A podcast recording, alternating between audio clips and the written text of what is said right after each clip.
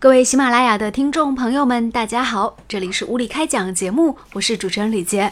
那今天在节目当中呢，我们要和大家聊一个话题，关于动画片儿。嗯，那今天我们的特约嘉宾依然是深情爱着动漫的吴越小龙先生。提到动漫，其实你跟动漫的感情还是蛮深的。呃，其实现在我说。对于动漫的喜好啊，应该已经是青少年里面一个很普遍的一个环节了。很多人现在说，基本上是对于动漫都能够一开口都能说出很多经典的故事啊，喜欢的主角啊，哎，逐渐它已经成为一种文化，被大家越来越多的人接受了。其实这个呢，从我们可以看到关于新的电影的排片里面可以看到啊，呃，很多比较火爆的电影啊，是以动画的形式出现了，嗯，而且不仅仅是美国。啊，还有那个中国国产的那个动漫也比较多，也开始踊跃了。但是呢，我们说到动漫大国，当然离不开日本了。日本的那个几部大作，除了每年都有的那个机器猫以外，机器猫以外，现在呢，去年让大家可以说是耳目一新的那个动画大片，就是那个你的名字，是吧？在中国刷新了，就是六个多亿的票房。这个呢，不仅仅是啊让日本非常吃惊，也让我们说国内的。很多那个电影界的人士才恍然大悟过来，哎，原来电影也是有很大的一个市场的，就是大家没想到一个动画片能够那么挣钱啊！对对对对，其实如果要说在世界范围，在那个进入前一百名，我们都知道前段时间不是说那个《战狼》吗？《战狼二》进入了那个呃世界电影史的前一百名，但是实际上进入前一百名的动画电影却有很多。非常多，我们如果去看的话，包括目前为止在动画电影里面票房最高的一个电影是那个《冰雪奇缘》哦啊，可能大家大家都没有想到，但是《冰雪奇缘》在那个全球票房非常大，非常高，这也是为什么目前就是动画电影啊越来越受到关注。嗯，但是呢，从那个你的名字里面呢，我们也隐隐约约看到有些问题啊。呃，因为日本动漫啊跟中国动漫其实走的两条路啊，我们目前为止国产的动漫电影里面。可能做的最好是《喜羊羊》，是吧？每年的时候都有一个贺岁档的一个《喜羊羊》的动画。对。然后呢，其次呢，可能现在就是那个什么，关于那个熊大、熊二、熊出没啊，现在也开始。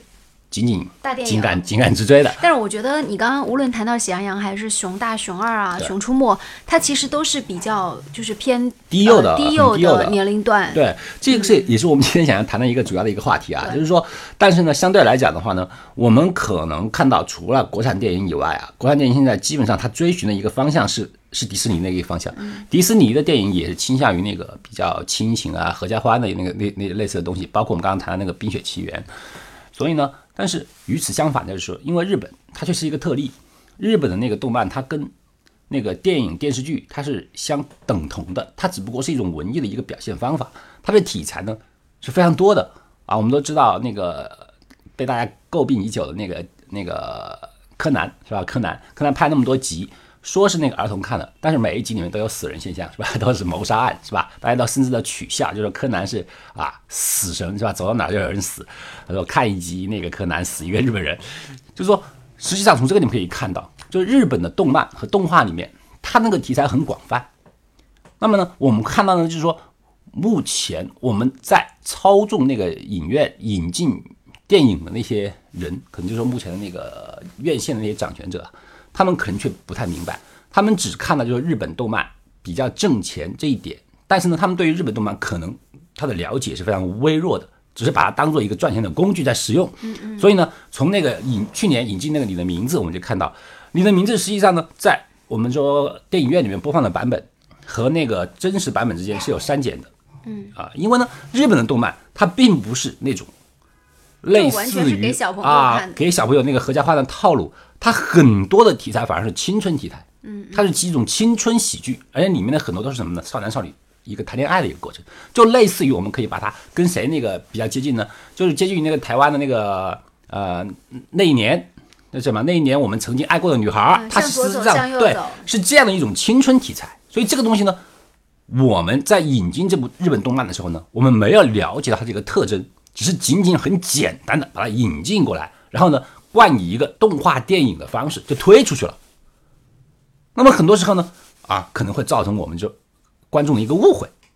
是，那我们接下来赶紧说一下，就是目前在电影院当中正在热映的两部呃动画片。第一个呢是叫做《寻梦环游记》，目前它的票房已经快接近三个亿了啊，对，这对于动画片来说还是一个特别好的票房成绩，而且它的豆瓣上的那个评分呢，已经达到九分以上了，这个也是很很少见的一个分数。嗯，然后另外一个就是目前也是正在热映的一个动画片，烟花吧，叫做《烟花》啊，日本动漫的，动漫啊，烟花。呃，这两部片子我也小龙都看了，因为我只看了《寻梦环游记》啊，我是真真看哭了，我觉得好感动啊。然后我出来，我讲的第一句话就是，我没有想到我第一次看动画片会看哭了，嗯。他那个《寻梦环游记》啊，就是皮克斯公司啊，今年的确是让大家看到一个比较惊艳的作品。对，因为以前他的作品呢，还是停留在我们印象里面呢，就是那个《玩具总动员》呐，还有那个什么《海底总动员》呐，啊，都是一些比较单纯的一些情节，然后呢偏儿童化的。可是这一次呢，就完全不一样了，他重要在谈亲情，而且亲情的这个故事里面呢，它引入了一个比较玄幻的一种说法。啊，当时有人就戏称，就是他那个故事结构有一点点像原来的《千与千寻》，啊，《千与千寻》啊，就是他穿越到一个异世异异异界啊，异世界，然后异世界的那个风格啊，就是那个房子啊，又像那个哈尔移动城堡，然后又像《千与千寻》。哎，其实你这样讲，我觉得它跟《大鱼海棠》也挺相似的，《大鱼海棠》也是那个小女孩，她是到冥界。然后他希望能够去救那个小男孩的性命。对，但是他们最大的区别就是在于什么地方呢？你说《大鱼海棠》啊，《大鱼海棠》呢，它还是走的那个什么爱情路线，嗯，啊，还是爱情路线，就啊，男主角遇到女主角。但是你看看我们这个《寻梦环游记》里面，它是没有女主角的，它没有女主角，它只有什么？它的祖先，嗯，啊，然后呢，它主要探讨就是一个啊死亡，死亡的一个意义。其实呢，我们在说那个《寻梦环游记》之前呢，我们就说。啊，我们在网络上有一个很久以前就有一种说法，就人的死亡其实是分三种，嗯，啊，就是三个过程，三个过程。第一个呢，就是说正常的一个就普通的一个死亡，它是代表你的一个生命在这个一个终结。然后第二个什么呢？就是葬礼的时候，葬礼的时候呢，就是把所有的亲戚好友们，然后全部邀请到葬礼上面来，实际上它是宣告你，你这个人他的一个社会关系他就终止了，就是第二层终止。然后第三层死亡呢，就是被遗忘了。当整个世界上呢，啊，最后一个记起你的人也没有了的时候，你就完完全全的在这个世界上消失了，没有任何牵绊啊。就说你有三种死亡。那么呢，这个啊，皮克斯公司的那个《寻梦环游记》里面，恰恰谈的这个问题啊。他就说呢，所有的啊已经去死就死亡的那些人呐，他并没有完全的消失，他只不过是呢在那个冥界啊继续存活。但是存活的时候呢，他有一个条件，就是必须在，就是说活着人们要记得他，并且呢，把他的照片啊要供起来，供起来之后呢，他就每年的时候呢，就可以以祖先的身份回去看看亲人。而如果所有人都已经不记得他了，完完全全不记得他的话，那么这个人就会在冥界也消失，就是连鬼都当不成了，就这样就没了。啊，他说这个故事也蛮有意思。他不仅谈到了，就是说啊，所有祖先的那个血脉之情，然后还谈到了那个小孩儿跟自己父亲是吧？他父亲很早就去世了，跟一直去世了很久的一个那个，呃，那个不叫父亲，那不是父亲，不是。我知道他崇拜的一个偶像明星，他以为那个偶像明星是他的父亲。那个不是他父亲，是是他奶奶的父亲。呃，对他奶奶的父亲，是的，是的，嗯，他奶奶的父亲。对。其中就是说，就谈到了很多祖先的问题啊，还有一个关于那个女儿是吧？一个就他奶奶，奶奶的女儿从小就失去了父亲，父亲跟父女之间一个父爱，并且呢还谈到了就是夫妻两个人因为误会了很多年之后，最后解开了一个误会之后一个什么，就是说啊男女之间的一个夫妻的一个亲情。嗯，所以说呢，他这一部剧里面啊，就把所有的感情呢基本上都融在里面了。哎，这是的的确确是一部很好的片子。很多人看到之后呢，就除了不仅是感动的哭了以以外啊，大家都会肯定这部剧啊，它是很有意义的，很有意义的。甚至很多人都啊非常言之凿凿的说啊，就进奥斯卡，百分之百就是他了。嗯啊，板上钉钉儿。嗯，最佳动画片。嗯，但是呃，在现场也会看到一些，就是让我们觉得还或者对，其实我们刚刚想要谈到这个就是这个问题啊，就是说。这个《寻梦环游记》呢，就说我们说很多人已经看了，但是你看到以后呢，我们可以发觉，就说这个影片呢，它实际上它蕴含的这个东西啊，内涵是比较深的。你不能够仅仅把它就认为是一部儿童片，很有可能儿童反而看不懂，对，哎，很有可能看不懂。甚至我就看到这种情况，就是呢，我们刚才我们谈到我们去看这部电影的时候，在万达万达剧院里面，它有一个专门的儿童厅啊，儿童播放厅。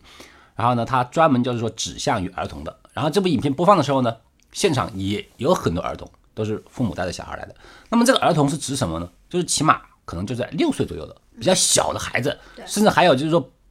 抱在腿上的那些那些小孩，我估计就是六岁啊，是吧？呃，五岁啊，差不多这个样子啊。他们可能就是说父亲、父母。就是说，想带着自己的孩子看看动画片这种心情入场的，但是呢，可能让他们万万没有想到，就是他们大人被这部影片感动的同时啊，可是这个动画里面他描绘那个场景，就是那个冥界的场景，小朋友却不能接受。我不知道大家不知道你在你们看电影的时候观影的时候有没有看到这种情况，说当冥界的场景出现的时候，冥界里面每一个居民他们都是以骷髅头的方式出现的，没有肉啊，没有肉，身上全部是是骨架，然后呢？他们那个眼眶里面是黑黝黝的，然后冒出两个眼球在那儿转悠，而且每一个就是鬼啊，他们还有一个什么，还有一个那个叫什么，像像一个那个什么兽啊，就带一个野兽啊，那个灵兽还可以帮他帮帮死去的人引路的一个灵兽。那么呢，这几个形象在大屏幕上忽然出现的时候，我当时在的那个电影院里面，我前后左右都有小孩被吓哭了。包括我右边有一个小女孩，很小，可能也就是五六岁的样子。她坐在妈妈的那个脚上，看了以后，她就直接哭出来了，然后说：“妈妈，我走吧，走吧，好可怕。”但是妈妈坚持不走，因为妈妈被感动了。妈妈进入到了剧情里面，孩子却吓得哭了。这这个这个很有意思，这个情节让我觉得很匪夷所思，知道吧？就是说，目前为止，我们就很多家长。就我们目前这种由于中国的电影啊，它缺乏一个分级制度的情况下，我们很难知道哪些电影是适合小孩看的，或者是适合哪个年龄段以上的小孩看。嗯，这个东西呢没有一个指标。于是呢，我们很有可能怀着想看喜羊羊的心情，却看到了满屏的骷髅头，于是小朋友们就吓得哇哇大哭，这是很有意思的。那与此同时呢，我们又回到我们刚刚谈的另外一个热映的动画，就是那个日本动漫，嗯，烟花。是吧？我们说看到烟花的时候呢，我们说刚刚那个我们也谈到了，就是这两部两部动漫我都看了。那么看烟花的时候，我们知道它实际上大家没有，你首先要了解一个这个动漫的它的一个背景是什么背景呢？它并不是一个单纯的动画，它是改编自就是说日本的一个很有名的一个导演叫岩井俊二，他的一部一九九六年的一个青春残酷题材的一部电影。它是根据那部电影改编成动画，而岩井俊二呢，我们都知道他其他代表作，比方说《情书》也好，哈，还有那个什么《寻找爱丽丝》也好，等等，它都是青春题材。它的题材里面是离不开少男少女之间的爱情的，而甚至这部影片里面更甚。这部影片里面最开始它整个主题就是，就是女主角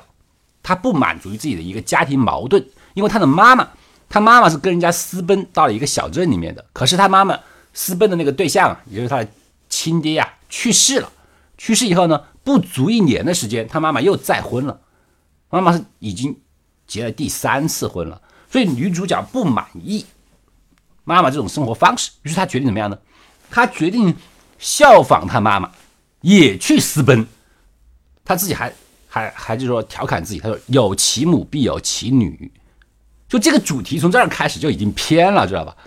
就是说妈妈是私奔的，女儿也要私奔，然后女儿呢，她怎么私奔呢？啊，她就直接把她的同班同学一个某男同学就邀着了，就说我要跟你私奔，你能不能带我走？然后两个人就是一路私奔，是这么一个主题啊。这个影片最开始的那个宣传片里面都提到，就是说今天来我们私奔吧。这么一个情节，就是讲一个私奔的电影，而且是天哪，教导就是说少男少女，就是说学校实现就男孩女孩就私奔了，就这样的。而且女主角她是一个什么？还是这个学校里面一个一个游泳部的游泳部的，就一出场呢，就是穿的那个非常性感的那个游泳衣，然后露大腿，就是那样的。嗯嗯，就我觉得就是我并不是说这种方式有什么不好，就是说我们大家如果把它仅仅当做我们刚刚说到一样，当做那个台湾的一个青春连续剧、青春电影。你把它当做那那些年一起追过的女孩来看的话，你就觉得很正常。可是变成动画的形式，又不加任何宣传的形式，那么刚刚我们看的那个误会就又发生了。我在电影院里面的时候，刚刚看到一半的时候，我坐在前面的一个妈妈就受不了了，因为她带着两个小孩儿，一个五岁，一个六岁，一个男孩，一个女孩，他受不了了，他站起来离席了，他一边走一边骂骂咧咧的，他说这是什么什么什么玩意儿啊，直接走。其实我能够理解他的心情，他的心情可能肯定是很崩溃的，是吧？嗯嗯，啊，好不容易碰到一个周末的时间我带着两个小孩看看动画片是吧？看看喜羊羊，看看那个熊大熊二，然后热闹一下，也体现出我一个亲情的关怀。结果满屏是私奔啊，男孩女孩谈恋爱啊，露大腿，他该怎么办？他无能为力，他只能愤而起身。甚至我们可以说，你看，妈妈一个人带着两个小孩进来，他起码要买两张票吧？两张票，他那个钱都不要，他就得赶紧走。因为什么？因为这个电影不适合现在这个年龄的小孩看，他无能为，他没办法，他不走都不行。所以很有意思的这个情节啊，连看两场电影，然后连续看到这么两个很尴尬的一个你有没有觉得是现在动漫的这个发展，它到了今天这个地步，然后其实我们也应该有一些经验，就是说给动漫电影做一个分级。现在我们就说，不仅仅是动漫电影，包括中国目前还是缺乏一个电影的一个分级的一个制度。我们说，现在中国已经是世界电影票房里面一个越来越大的一个因素了，是吧？很多别人不是调侃吗？在国外票房为零的渣渣电影，到中国来打了个翻身仗，是吧？包括我们说，我不说其他啊，就包括《战狼》，它也能够以中国仅仅一个大中华的一个票房跻身世界前一百强。那么，就中国的这个票房和中国的那个观影能力已经强大起来了，可是目前中国却仍然没有给电影分级，这就是个很大的问题。包括我们以前我们谈到啊、有一年的贺岁电影，大家可能都看过，周星驰的啊那个《降妖伏魔传》，都看过。当时也是以为是一个合家欢嘛，因为周星驰是喜喜剧片嘛，很多人就带着小孩去了。但是我们知道，当电影里面那个孙悟空，猪八戒那个猪妖忽然变脸的时候，变成一个狰狞的猪头的时候，很多小孩都哭声一片。而且那个当时他演的那个孙悟空，确实就是周星驰拍的那个孙悟空太凶了，对，就是颠覆我心目中颠覆了。孙悟空的形象。呃最开始的时候有一个这么在那个这么凶残的《降妖伏魔传》里面，最开始那个小孩不是被那个沙僧那个食人鱼追赶吗？对对，很多人去救他，最后怎么样啊？最后小孩被吃了，很多人就是惊呆了，就这个是什么剧情呢？惊呆了怎么可以被吃啊！怎么可以被吃？就是说现在就是这个样子的。我们如果再不分级的话，再不推行电影分级这个制度的话，那么这样的尴尬就越来越多。其实很多好电影啊是实实在在很好的，但是它有一个面向的一个观众群。对就看说烟花，烟花我看的时候我觉得很好啊，也很有意思啊。但是对于那个带了五岁和六岁小孩的妈妈来讲，简直是差的不行。那么你为什么不在放这个电影的时候，就友善的将这个电影分一个级，或者做一个提示，是吧？就本电影比较适合多少多少年龄岁以上的，并且呢，请在家长陪同下观看，或者还提醒一下，就是说里面可能有，比方说青春题材什么什么的啊，否则的话，我们一直以为我们说动画片儿就是阳春白雪，动画片儿就是机器猫，动画片儿就一定是熊大熊二加喜羊羊，那没有这样的可能性啊！你这是限制了我们整个动漫的一个文化的一个发展嘛？对，动漫它只是一种形式，只是一种手段，N 多的题材都可以装到这个框里面。那么现在如果再不推行，我们说这个那个电影分级制度的话，尤其是我们看到动漫的这个分级，从那个动画片儿这个这种情况，我们就可以看到，很有可能，你如果仔细观察一下，以后的未来里面，电影院里面大人看的入迷，小孩哭声一片的情况越来越多。好的，感谢我叶小龙给我们带来的这一期的无理开讲节目，关于动画电影是否应该分级，欢迎大家在我们节目下方有留下您的评论。这里是无理开讲，喜欢我们的节目，记得关注我们的频道，并且点赞、转发。再见。